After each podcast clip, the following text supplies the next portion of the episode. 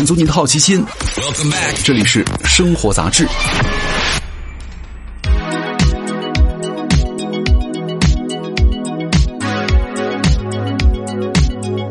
嗨，各位好，欢迎来到生活杂志，我是奥巴庆。今天跟大家来聊的这个话题呢，跟酒有关啊，题目叫做“往死里喝”，是咱们中国最丑陋的酒桌文化了。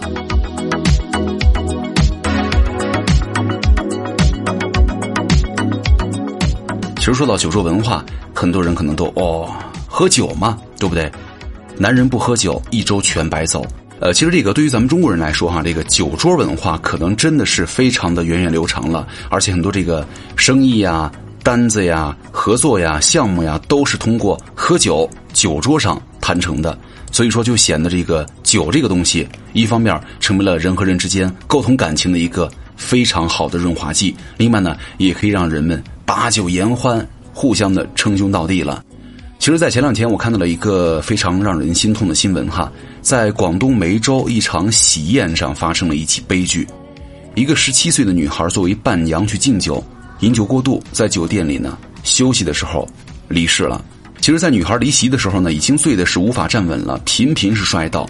而且到了酒店客房休息不久之后啊，就被发现了异常。等报警之后啊，医护人员赶到，女孩已经没有了生命体征了。女孩家属就觉得女孩的死可能跟逼酒有关啊，新娘就说了，期间呢，大伙儿的确是闹过他们的姐妹团，但是方式都是做游戏啊，并非劝酒或者逼酒，都是自愿把这些酒给喝下去的。但是问题是在于，不管你自己喝醉的还是被人劝醉的，这条命跟酒都脱不了关系，对吧？把命丢在酒桌上，这种悲剧随时都在发生。二零一六年的九月份，海南文昌市一家酒店举行婚礼，伴娘在很多人的怂恿之下呢，举杯跟一个男宾客对饮的时候，伴娘突然失去了意识，摔倒在地，经过抢救无效死亡。死因就是因为酒精中毒导致了呕吐物阻塞了呼吸道，引起了窒息。二零一七年的二月份，江西的某男子在同学的生日宴上呢，与同学们喝酒助兴，醉酒之后呢，没有办法走动，便在同学家休息了一晚上。等父母、同学发现他呼吸异常的时候，赶紧把他送到医院，但是已经错过了最佳的抢救时机，不幸去世了。二零一七年的六月十九号，刚刚结束了四级考试的广东某九八五大学的大一学生王某，跟同学们一起来到了小酒吧，三分钟喝下了六杯鸡尾酒，倒在了同学们的加油声当中，再也没有醒过来。他死于酒精中毒。所以说，这样的悲剧时刻都会在我们的身边上演。之前呢，上海某医院的医务人员接受采访的时候说，每到周末和法定的节假日啊，或者是春节前后，医院接诊的酒精病人就会明显增多。根据某卫生组织的统计数据显示呢，在咱们中国每年就会有十万人以上死于酒精中毒，其中还不包括酒后驾车引发的撞车、被撞或者跌倒坠楼等事故。所以说，这些案例呢，又证明了咱们的题目“往死里喝”。真的是最丑陋的中国酒桌文化了。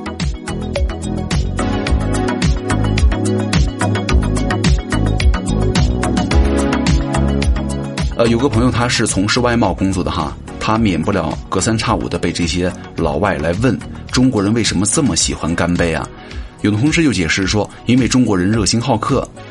嗯，不知道同事这样的回答的时候有没有心虚哈？其实我本人对这个答案是很质疑的。逼人把酒杯端起来喝完，这个是热情好客吗？不喝就翻脸，是热情好客吗？划拳划的脸红脖子粗，这个是热情好客吗？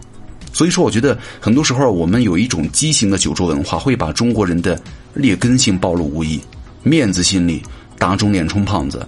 其实这个饮酒过度啊。喝适量的酒，这个道理谁都明白，但是很多人端起酒杯就停不下来了啊！其实说到这儿的时候，我我本人也是一样的哈，就是很多时候我宿醉之后呢，第二天哪怕这一个月当中，我都说我一定要戒酒，再也不沾了，因为宿醉的感觉太难受了。但是呢，这种坚持往往会在两三个月之后随之消散啊，又会有了下一场酒局，又会去参加，然后呢又喝醉，又宿醉了，又发誓我要戒酒。如此的去循环，是吧？而且你们有没有发现，目前咱们的酒桌文化推崇能喝的就是好汉，酒量好意味着爽快啊，酒量差意味着你这个人认怂了。中国人又特好面子，在酒桌上呢，很多人都会选择以自我伤害的方式来挣回这个面子。就有了一个强权的思想，敬酒不成变成了罚酒。其实骨子里老想着去统治别人的人呢，也是一种封建思想的残留了。这样的心态的人呢，经常会认为媳妇儿必须得听丈夫的，儿子一定要听老子的。那么在酒桌上呢，会表现为了我敬了你的酒，你就得喝。他们喜欢把自己的意志强加在别人的头上，一旦遭到拒绝之后呢，就感觉自己的权威受到了挑战，于是敬业变成为了劝酒，甚至变成了逼酒。还有一点就是看客心态。看起不怕抬高啊！当酒桌上有人醉酒的时候呢，当事人可能意识不清楚了，但是同桌的宾客却一定能够看得出来。这个时候，如果有人上来阻止事态继续恶化的话，可能会避免很多悲剧发生。但是呢，很多时候都是看热闹的多，仗义直言的少，甚至很多人爱拿朋友的醉酒失态的行为把它录下来，成为自己取乐的一种方式。还有一个就是从众心态了，没有拒绝的能力。其实每个人的身体啊，对于酒精的接受程度都是不一样的。有人呢千杯不倒，有人一沾就醉。但是很多在大众场合呢，只要大家举杯了，一定是所有人硬着头皮一块儿上，集体行为成为了个人行为的引导标准。很多人都是害怕，哎呀，一旦我大家都喝了，那我不喝，领导都干了，那我再不干，就会被成为了集体抛弃的对象。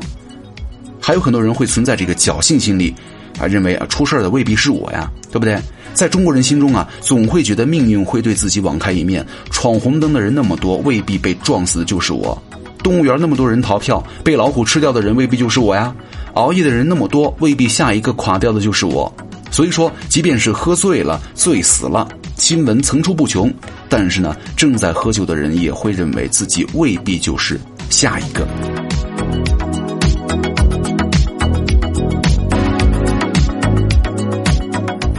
其实我觉得境界高的人哈，从来不需要在酒桌上寻求自己的价值。我们公司有两个在酒桌上很自律的人哈，一个是我们老板，一个是我们部门的同事。我们老板酒量很好，但是却轻易的不端杯，除非是自己兴致来了想喝啊，或者有应酬的时候呢需要喝一点，但是每次都是点到为止，从来都不贪杯。他说，烟酒都没有节制的人呢，一般都对家庭不太负责任。家庭责任心呢，首要表现是爱惜自己的身体。因为只有自己的身体健康了，你才能够为家人遮风挡雨。你在外面赚钱去工作，那你要是天天喝得醉醺醺的，想必你的工作也做得不咋地吧。而且男同事呢，就是他亲历过喝酒喝到胃穿孔，在医院呢住了半个月，在酒厂结识了那么多拜把子的兄弟啊，大家拍着胸脯喊着说有福同享，有难同当，咱们都是兄弟。但是真正出了事儿，能跟他一起承担的，也只有他自己的老婆和孩子了。啊，所以说这就是问题所在了。我觉得咱们各位哈，成功人士啊，清醒人士，咱们真的没有必要非得等到身体垮掉之后才明白，这个世界上证明自己能力的方式有那么多种，牺牲健康的方式却是最愚蠢的那一种了。咱们也没有必要等到两鬓斑白的时候才悔悟，那些浪费在酒场里的时间，你本可以用来打造一个更好的自己，或者用来更好的陪陪家人。啊，如果所有珍贵的东西呢，在灾难面前那一刻才可以显示出价值来的话，是不是太可惜了？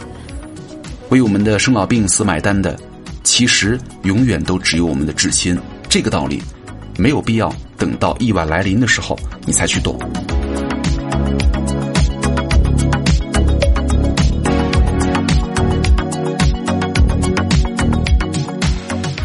所以说，最后咱们再总结一句哈。各位，成功人士哈，我拜托你们，千万不要贪杯，不要去劝酒，珍爱生命，远离酒桌的陋习吧。好，以上就是本期的生活杂志，我是奥巴庆，咱们下期再见了，拜拜。